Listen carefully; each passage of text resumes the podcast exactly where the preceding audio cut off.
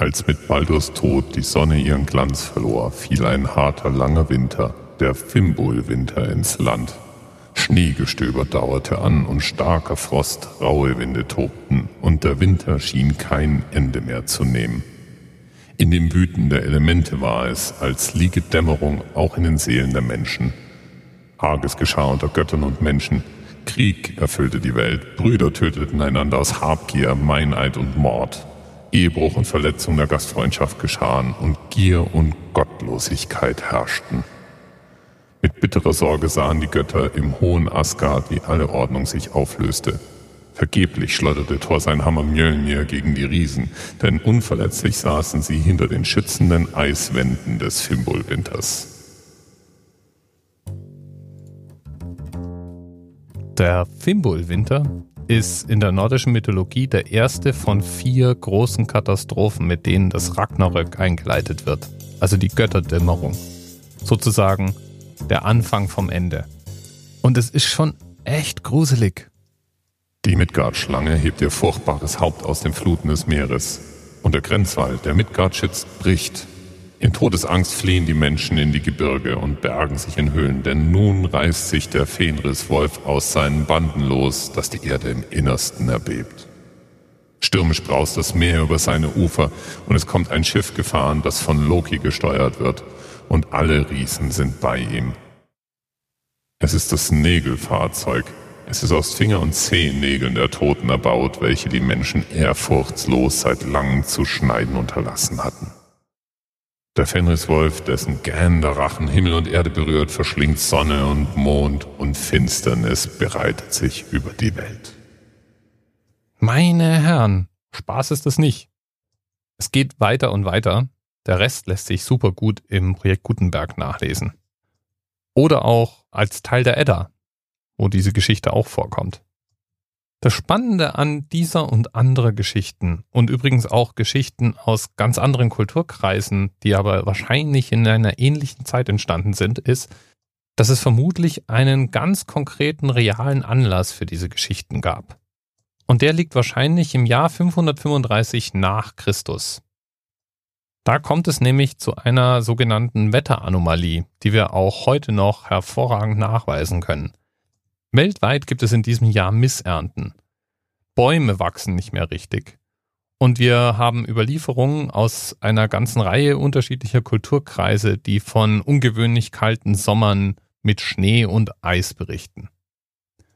Und in der Zeit gibt es einige dokumentierte Völkerwanderungen. Es gibt Landstriche, die praktisch komplett verlassen werden, von denen wir heute archäologische Ausgrabungen der damals doch noch zahlreich vorhandenen Siedlungen haben. Es gibt Berichte von Kriegen und von Seuchen.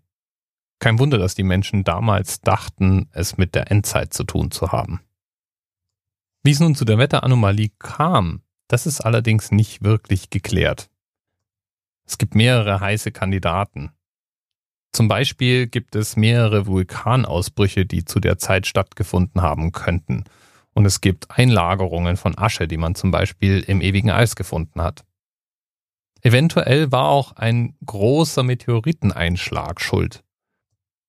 Das wäre dann ein Asteroid von ungefähr 500 Metern Durchmesser gewesen, der in 20 Kilometern Höhe explodiert sein muss. Es gibt mehrere Krater, die im Verdacht stehen, eventuell von so einem Asteroiden erzeugt worden zu sein. Übrigens endet die Sage rund ums Ragnarök fast mit sowas ähnlichem wie einer Wiedergeburt. Schwarz wird die Sonne, die Erde versinkt. Vom Himmel fallen die heiteren Sterne, Glutwirbel umwühlen die allnähernde Weltesche, die heiße Lohe bedeckt den Himmel. So heißt es in dem Liede aus altersgrauer Zeit, und wenn Yggdrasil der Weltenbaum donnernd zusammenstürzt, ist die Welt der Götter und der Menschen in den Wassern versunken. Doch bedeutet nach der Sage der ungeheure Weltenbrand, der Asgard und Midgard vernichtet hat, nicht das Ende. Das Feuer hat alles geläutert, alle Schuld gesühnt, und das goldene Zeitalter, das einst geherrscht hat, kann wiederkehren. Ein Weltentag mit seinem Guten und Schönen, aber auch mit seiner Schuld und seinen Fehlern ist abgelaufen und ein neuer Tag ist angebrochen.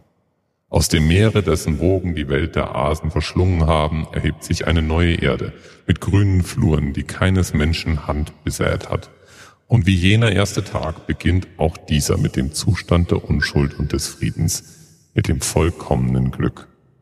Auch die Sonne hat eine Tochter geboren, die nicht minder schön ist als die Mutter und die nun in ihrer Bahn wandelt. Und unter den Wurzeln der Weltesche in Urzbrunnen haben sich zwei Menschenkinder verborgen gehalten. Liv und Livtrasir, das Leben und die Lebenskraft. Aus ihnen erwächst ein neues Geschlecht, das die Erde bewohnt. Tja, und ab jetzt geht praktisch alles wieder von vorne los. Neue Götter, neue Menschen, neue Welt. Lieben Dank an unseren Themenpaten Kutschengrom. Der hatte vorgeschlagen, über das Wetterereignis 535 zu sprechen. Konnte ja niemand ahnen, dass ich dann vollflächig in nordische Mythologie abgleite. Bis bald.